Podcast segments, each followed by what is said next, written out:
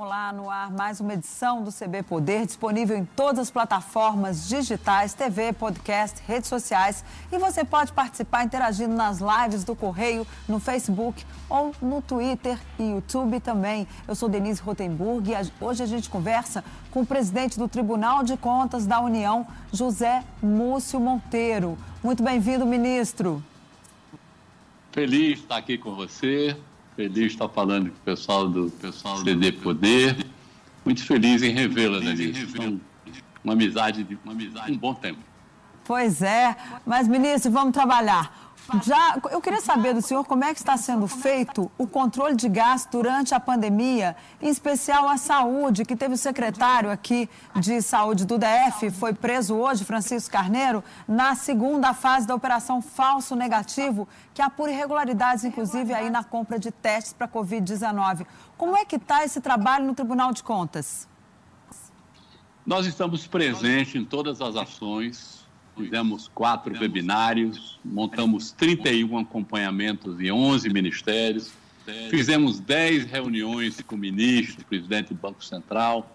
Na realidade, Denise, o Tribunal de Contas, os órgãos de controle nunca eh, foram acostumados, talvez preparados, é uma forma quase que incompatível de trabalhar em emergência. Você na emergência precisa ter respostas e o controlador precisa de ter tempo para analisar as denúncias. Infelizmente, nós vivemos num país onde as denúncias antecedem.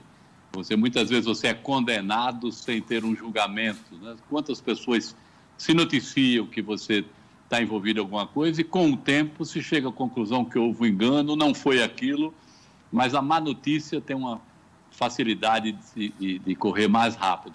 Mas nós estamos acompanhando, estamos presentes, o Tribunal de Contas tem sido parceiro do governo, tem sido parceiro das gestões públicas. Afinal de contas, a prioridade é salvar vidas e esse é o nosso papel. Evidentemente, uhum. nós não podemos dizer que vamos passar a mão em cima da cabeça que estão fazendo as coisas. Nós precisamos valorizar o bom gestor, analisando tudo para que aquele que foi responsável por algum mal feito, para aquele que se aproveitou da pandemia para tirar proveito, não é para, em vez de salvar a vida, melhorar a sua vida, esses sejam verdadeiramente punidos depois de uma análise. É? Nós recebemos denúncia, o tribunal hoje tem mais de 101 process, 111 processos de denúncia, mas nós estamos preparados para analisar cada uma, para fazer justiça com os bons gestores. 111 denúncias só relacionadas aí aos gastos com Covid-19, com, com o combate à pandemia? Não chega a todo tipo de denúncia. Olha, o tribunal tem sido extremamente equilibrado. Nosso ministro Benjamin Zimmer, que é um dos ministros respeitado, técnico, uhum. ele é o responsável por essa área da saúde e tem representado o tribunal junto às ações de saúde. Logo no início da pandemia, ainda era o ministro Mandetta, chegou uma denúncia de uma compra gigantesca que o Ministério da Saúde havia feito e que as pessoas, a, a, a pessoa que estava propondo queria que fosse dado uma cautelar para que a compra fosse suspensa. 940, 960 milhões, não lembro mais, isso foi lá para abril, aliás, maio, junho. E o ministro, equilibradamente, ele não deu a cautelar, mas promoveu uma oitiva. E o Ministério da Saúde consciente da responsabilidade que tinha e tem, ele próprio preferiu suspender a compra.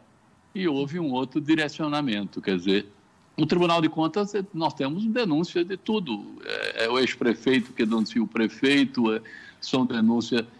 É, é, nessa onda de denuncismo que nós vivemos, as pessoas misturam os fatos com a vontade de fazer mal. Vou falar, e também teve, é, pelo que eu andei conversando com algumas autoridades do governo, teve também, é, eles estavam muito preocupados com a questão do impacto em relação às obras, né, paralisação de obras aí com essa questão da Covid-19. O tribunal também está fazendo esse acompanhamento, especialmente aí das concessões, que em alguns casos muita coisa foi paralisada? Nós estamos analisando tudo, é, temos feito análise com o pessoal da NTT, pessoal do Ministério do Transporte, analisando caso a caso. Evidentemente que a nossa, a nossa economia sofreu uma paralisação gigantesca, não foi no Brasil, foi no mundo inteiro. Nós estamos vivendo com uma crise que nós nunca tivemos na história. Nós não temos nem modelo onde é que nós vamos copiar, não temos nem. Até o conselho, quem dá o conselho nunca viveu isso, que é uma crise única na história. Com um excesso de comunicação, quer dizer, com excesso, vivendo num mundo de comunicação, onde todo mundo dá uma nota, opina. Um dia desse, eu recebi uma mensagem do interior lá de Pernambuco, dizendo, olha, caiu um avião aqui, eu vi uma explosão. Aquilo dissemina, no outro dia não foi nada, tinha sido um negócio de uma caldeira, de uma pequena indústria lá mas prime a primeira notícia sempre é mais impactante. Nós temos convivido, analisando caso a caso, analisando, vamos dizer assim, os pedidos de adiamento das datas. Até tínhamos uma reunião marcada hoje com o ministro de Infraestrutura para tratar dessa questão das concessões. Foi adiada para a próxima semana, mas o tribunal tem sido extremamente consciente e zeloso pelo momento que nós vivemos para que nós não empatemos o desenvolvimento, a geração de emprego não é salvar só a vida, mas é fazer com que os empregos sejam mantidos, que o Brasil volte ao seu curso normal. Pois é, o senhor falou dessa reunião que o senhor teria aí com o ministro da Infraestrutura. Eu me lembro, o senhor tem sido muito procurado por integrantes, ministros e secretários, inclusive do Ministério da Economia, em relação especialmente aí ao teto de gastos e o medo que o governo está de acabar cometendo aí alguma irregularidade que possa levar a um processo como o que aconteceu lá atrás com a presidente Dilma Rousseff. O senhor vê esse risco? O que, é que o senhor tem aconselhado ao, às pessoas da área econômica que têm lhe procurado? Essas coisas têm que ser feitas com equilíbrio, não é? Uhum. é? Nosso papel é analisar as contas. Aquela questão que você acompanhou bem, a questão da época do governo Dilma Rousseff, o Tribunal de Contas avisou que estava havendo irregularidades, que não podia ser daquela forma. Nós não somos legisladores, nós não fabricamos leis nem normas. Nós apenas analisamos se as leis que estão sendo feitas estão sendo praticadas com regularidade. Isso é uma coisa, esse negócio de mexer com teto de gasto, só quem pode é o Congresso Nacional. O Tribunal de Contas não pode dizer, uhum. faça que eu autorizo. Nosso papel é analisar se aquilo que o legislativo de onde nós somos originários, o Tribunal de Contas, se realmente está cumprindo aquilo que eles próprios determinaram. Não podemos ser avalista do que não existe. Mas o senhor, qual é o conselho que o senhor tem dado para essas pessoas do Ministério da Economia? Para que, enfim, que não ser, gastem, isso segurem, como é que isso é? Isso tem que ser tratado com, isso tem que ser tratado com o legislativo, isso tem que vir a proposta uhum. de lá. Por enquanto, nós fiscalizamos que se ponha, que se use como prática o que está aprovado dentro do teto de gasto. Ou seja, não pode gastar um tostão a mais, tem que ter ali regularidade. Não, no momento, seguir... no momento não. Há uma norma, há uma norma que diz que não e ela não pode ser infringida. O Tribunal de Contas não vai dizer fira a norma. Nós estamos nos desautorizando a fazer uma análise severa, rigorosa e precisa das contas. Ao mesmo tempo, presidente, tem essa questão das obras paralisadas. Em 2018, foi feito um levantamento pelo tribunal que mostrou 14.403 obras paralisadas no Brasil. Como é que está isso? Algumas, obviamente, o governo, até o presidente Jair Bolsonaro fez algumas entregas aí ao longo do início, de, no início desse ano. Como é que o senhor vê é, não, como é que o Brasil vai cons, conseguir aí concluir essas obras se nós temos essa restrição orçamentária tão grande? Mas olha, nós não contávamos também, nós vamos fazer daqui a 120 dias um ano que nós sonhávamos na noite de 31 de dezembro do ano passado para esse ano, que o Brasil crescesse mais de 1,5%, que era o nosso crescimento médio nesses últimos anos. E hoje nós vamos virar o próximo Réveillon, o próximo 31, sonhando o dia que nós vamos voltar a esse patamar de 1,5. Evidentemente que essas despesas todas, é, quanto já foi aplicado, 286 bilhões foram disponibilizados pelo governo para tratar do Covid. Essa questão das obras paralisadas, eu me envolvi muito nisso, me envolvi, inclusive, pedi ao presidente Toffoli, o presidente do Supremo, também para se envolver nisso, porque parecia que éramos nós que fazíamos controle de gastos públicos, os tribunais de contas estaduais, os municipais e nós do TCU, que havíamos paralisados essas, essas obras.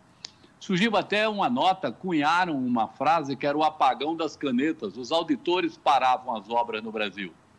E nós fizemos um levantamento preciso só menos de 3% das obras paralisadas no Brasil dependia de controle.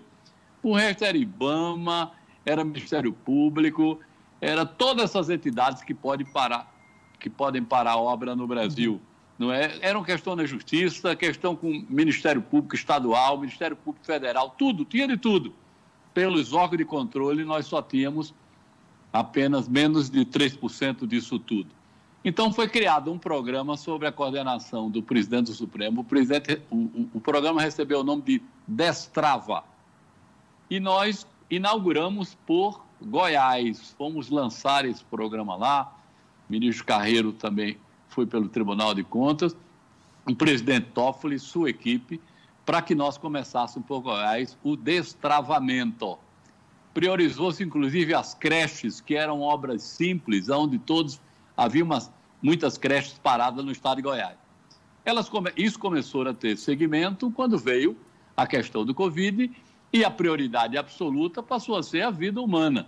Né? Entre a estrada, o claro. posto médico, a praça, a vida humana passou a ser a prioridade um. E todos nós estamos debruçados sobre isso. Mas um, algumas dessas obras, elas não seriam, inclusive, necessárias para ajudar nesse combate à Covid? Por exemplo, concluir um posto de saúde, né? ali alguma coisa que a pessoa pudesse ir próximo à sua casa, né? uma área de assistência Olha, social?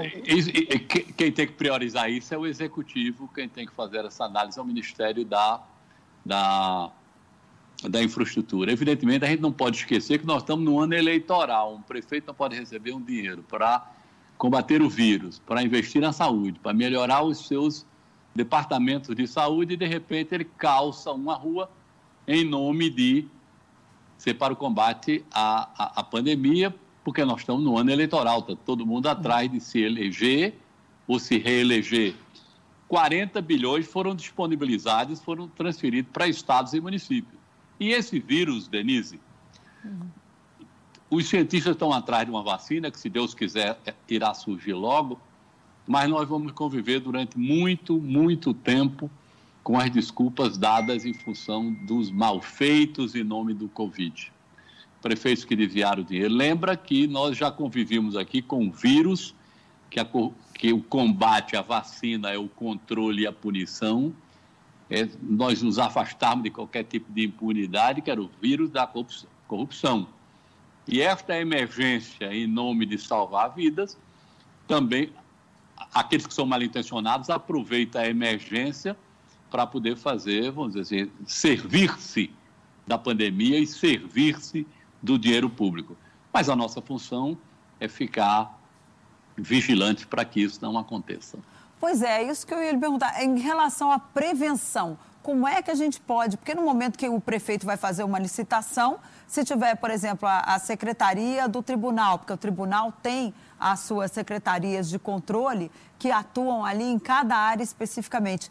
Essas secretarias já não podem ficar de olho para evitar e que esse dinheiro olho, seja usado no que não deve?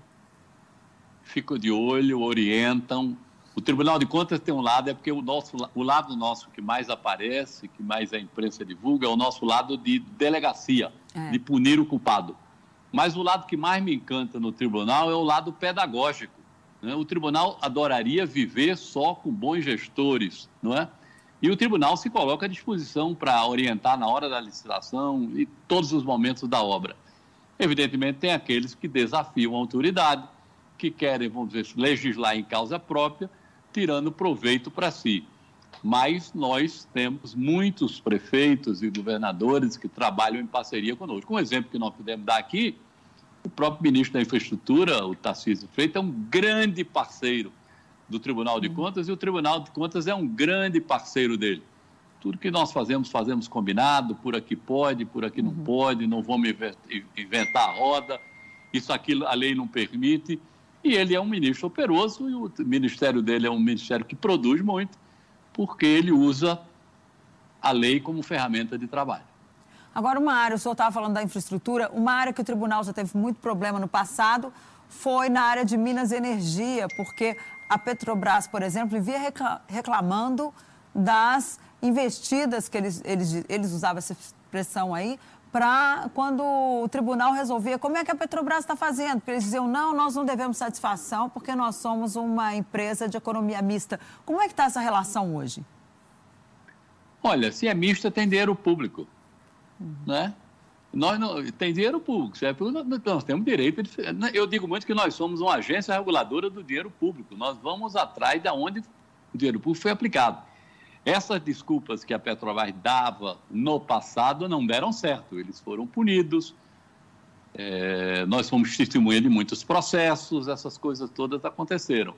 Hoje nós trabalhamos com equilíbrio com a Petrobras. Né? Eu acho que o do ex-presidente Pedro Parente para cá, inaugurou-se assim uma ponte mais estreita com o Tribunal de Contas e nós temos feito um trabalho em parceria e o Tribunal de Contas não para de fiscalizar e opinar. Não é simpático o nosso papel. Você é a favor que haja fiscais, você é a favor do bafômetro, se incomoda quando o guarda lhe para. Nós achamos que o fiscal existe para o outro, mas nós somos eu me digo muito que nós somos um grande parceiro para ajudar as pessoas a não cometerem delito. Delito não é só do mal intencionado, não, é do desinformado também. Tem uma pessoa que erra sabendo que está errando, tem um cidadão que erra porque não tem a informação de saber que aquilo não pode.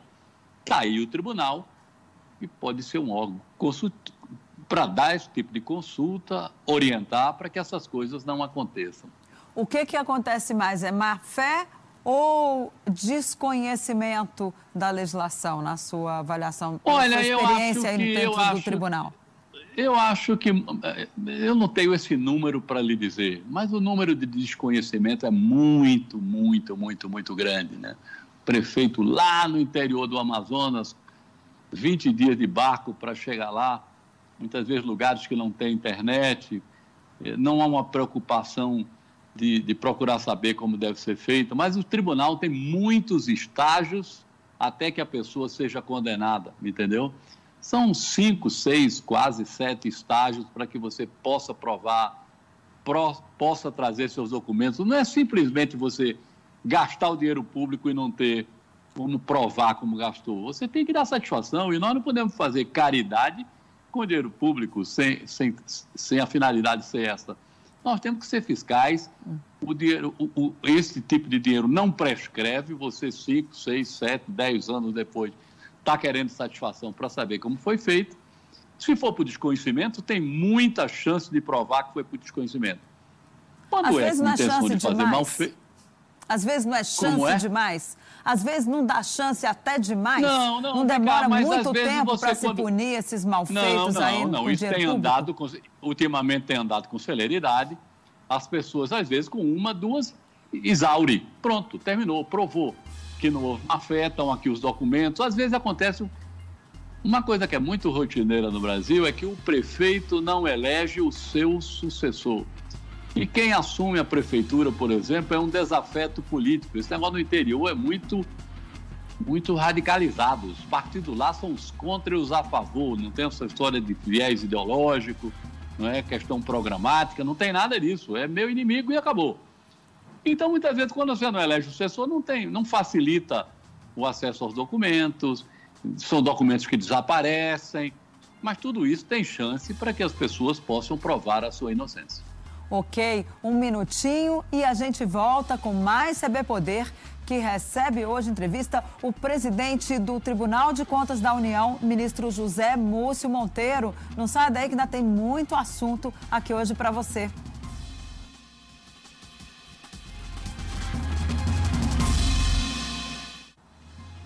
A gente volta com o segundo bloco do CB Poder, que entrevista hoje o presidente do Tribunal de Contas da União, ministro José Múcio Monteiro. Ministro, a gente falava aqui dessas questões do tribunal, tem, além das questões da pandemia, tem um outro assunto que eu sei que o tribunal está tratando também, que é a questão das fake news e da publicidade governamental, que acaba aí irrigando esses sites de notícias falsas. Como é que isso está sendo tratado? Olha, o ministro responsável por isso é o ministro Bruno Dantas. Evidentemente que isso é uma preocupação do mundo também, não é? Esse negócio do fake news é, é, o boato, que é coisa lá da nossa, da minha meninice, a invencionice, só que na rede social. O Humberto Eco dizia que a, rede social deu voz aos irresponsáveis, né? E você põe uma fake news no ar e aquilo traz consequências, traz punições e traz antecipação de veredito. E isso cria um desassossego grande para a condução da República. Não é fácil você hoje ser governador, presidente da República. Você tem verdadeiras máquinas montadas para responder fake news e as pessoas insistem. Eu acho um, um, crime, vamos dizer assim, você repassar uma fake news, você sabendo que é fake hum. news, só porque foi engraçado, só porque denigriu a imagem de que você não gosta. Nós temos uma posição com relação ao negócio da democracia com a cura Cusiosa. A gente torce para o prefeito da gente porque não gosta se sair mal. A gente, em detrimento da rua ficar esburacada, da cidade ficar luz, suja, das, da segurança ficar precarizada, das escolas não terem professores. Mas como a gente não gosta do prefeito, não votou nele, para ele sair mal para que nas próximas eleições nós possamos pôr no poder alguém que a gente gosta. Não gosta do governador, que é do outro grupo político. Então vamos torcer para ele errar, ele não ter dinheiro para fazer estrada, ele não ter dinheiro para fazer hospital, ele não ter dinheiro, ele não ter dinheiro para cuidar de escolas. E na próxima eleição a gente toma o poder. Elege um presidente de república e não gosta dele.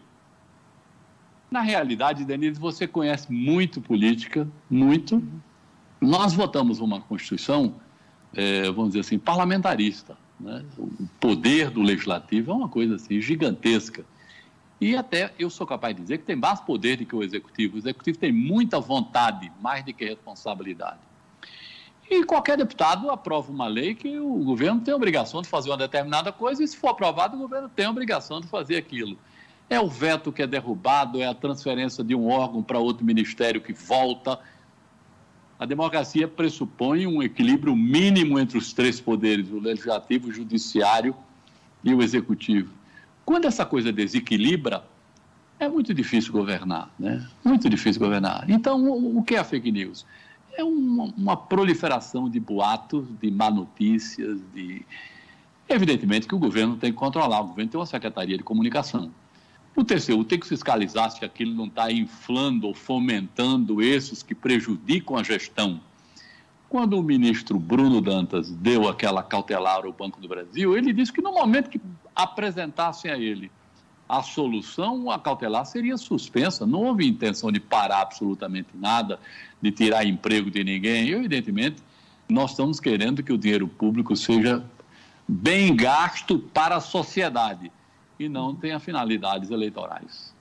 Agora, uma coisa também que a pandemia revelou, voltando ao assunto pandemia, infelizmente a gente não tem como deixar de tratar dessa questão tão grave que está atingindo o nosso país, ela revelou uma tremenda desigualdade social, né, ministro? A gente viu, tem gente que está passando muito bem por essa pandemia, agora quem tem que ficar numa fila para esperar um atendimento num posto de saúde ou mesmo num hospital público já sofre bastante. Como é que está sendo tratado isso? Eu soube que o senhor, depois de se aposentar, quer inclusive se dedicar a essa questão da desigualdade social. Olha, Como é que o senhor vai acompanhar isso? É uma isso? coisa que me é uma coisa que me faz mal, né? Está na Constituição aprovado que cada governo tem que combater essas desigualdades. Né? Mas na hora que você tem uma Constituição, você tem cinco países dentro do Brasil, até os tipos físicos são diferentes, a culinária, o clima, as vocações, o verão de um jeito, o verão de outro jeito, tal vegetação dá aqui, tal vegetação não dá ali. Você coloca um amazonense e vai colocando um representante de cada estado até o Rio Grande do Sul. Parece que você mudou de continente, não é? Uhum. As nossas origens, o que é que nós temos de comum? Né? A Constituição trata todos. Rui Barbosa dizia em 1920, num discurso que ele fez na Faculdade de Direito o Lago do São Francisco, ele dizia que, no discurso sobre desigualdade, ele diz que justiça é tratar desigualmente os desiguais.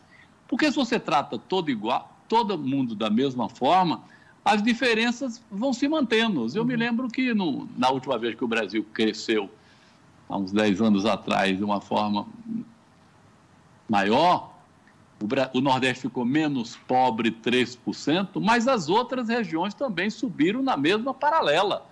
Não é? Você manteve as desigualdades. É como você ir numa farmácia, ter um remédio só para queda de cabelo, mas que é bom para calo, não é?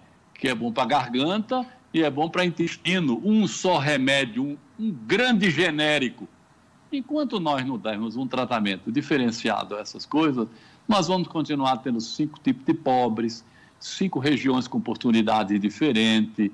É, você nem as classes sociais do Brasil são as mesmas. Mas, infelizmente, precisa, a, a Constituição manda que isso seja combatido, mas não há parâmetros. Quem combate e quem não combate. Como é que a desigualdade diminuiu?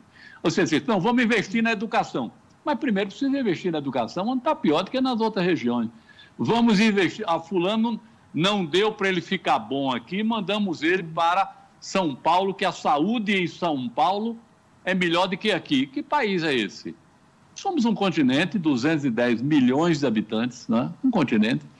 Você repara, essa pandemia escancarou as nossas diferenças regionais, né? as nossas diferenças de oportunidade. Né? Você diz assim, não vá para. Quando o vírus chegou aqui, nós já tínhamos 12 milhões de desempregados. Para você, o tamanho do Brasil, 12 milhões é maior do que a população de Portugal. Não, eu vou me embora para tal lugar. Você tem que consertar isso aqui. 12 milhões de desempregados. Vá para casa. Quantos são sem teto no Brasil? Dizia para as crianças: fiquem junto das suas famílias. E elas têm casa.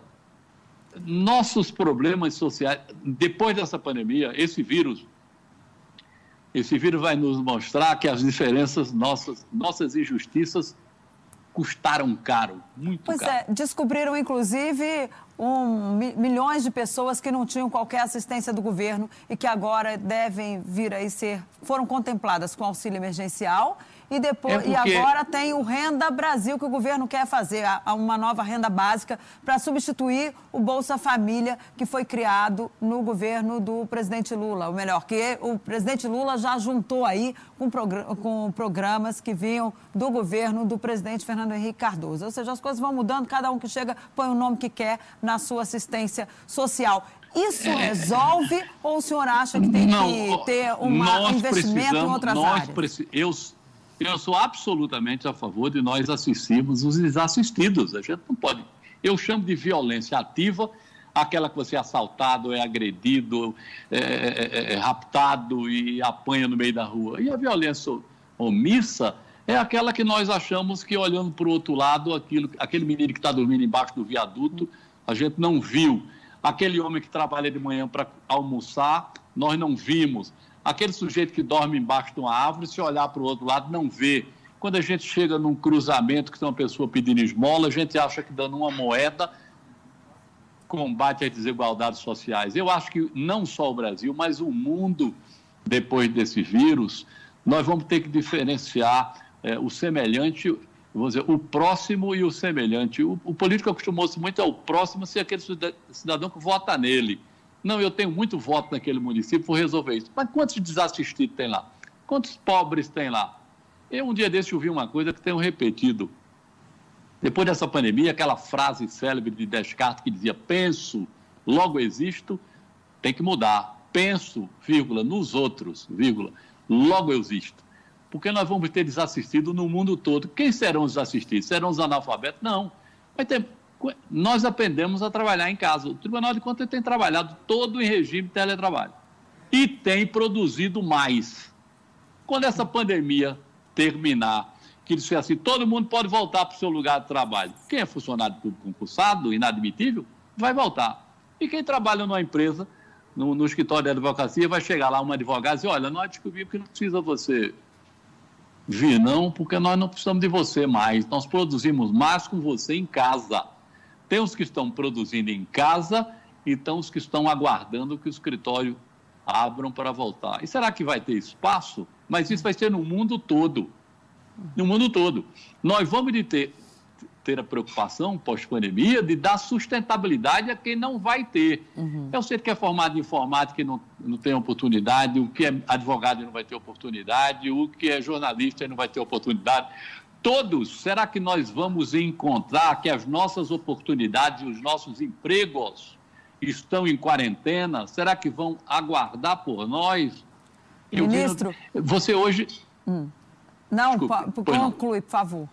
É que o nosso tempo está acabando. Eu sei, o senhor vai se aposentar. O senhor falou que será que os empregos vão aguardar. O pois senhor bem, vai se aposentar, vai ser o primeiro a sair do Tribunal de Contas antes da hora, porque o senhor vai fazer 72 anos, ou seja, o senhor ainda tem um tempo aí que o senhor pode ficar no tribunal. Aliás, o senhor completa 72 daqui a um mês, exatamente, 25 de setembro. Daqui a um mês. Como é que é? Um Por que se aposentar rápido? Libriano, olha, sabe o que eu descobri? É o seguinte, eu ainda tenho dois anos e sete meses pela frente, quando chegar no final do ano. Aí eu, essa quarentena me fez pensar muito na vida. Eu tenho um monte de neto, um monte de filhos. Quem tem 40, 50 anos, dois anos e meio representa muito pouco. Mas para quem vai fazer 72 anos, dois anos e meio, é muito tempo. E eu resolvi dar esses dois anos e meio a mim e dar lugar a alguém que chega lá com mais entusiasmo, mais novo, é, com, com, okay. com, projetos e objetivos. Okay, então, eu resolvi ministro. ser um velho feliz. Ok, ministro, muito obrigada. O CB Poder fica por aqui. Obrigada pela companhia. Até a próxima. Tchau.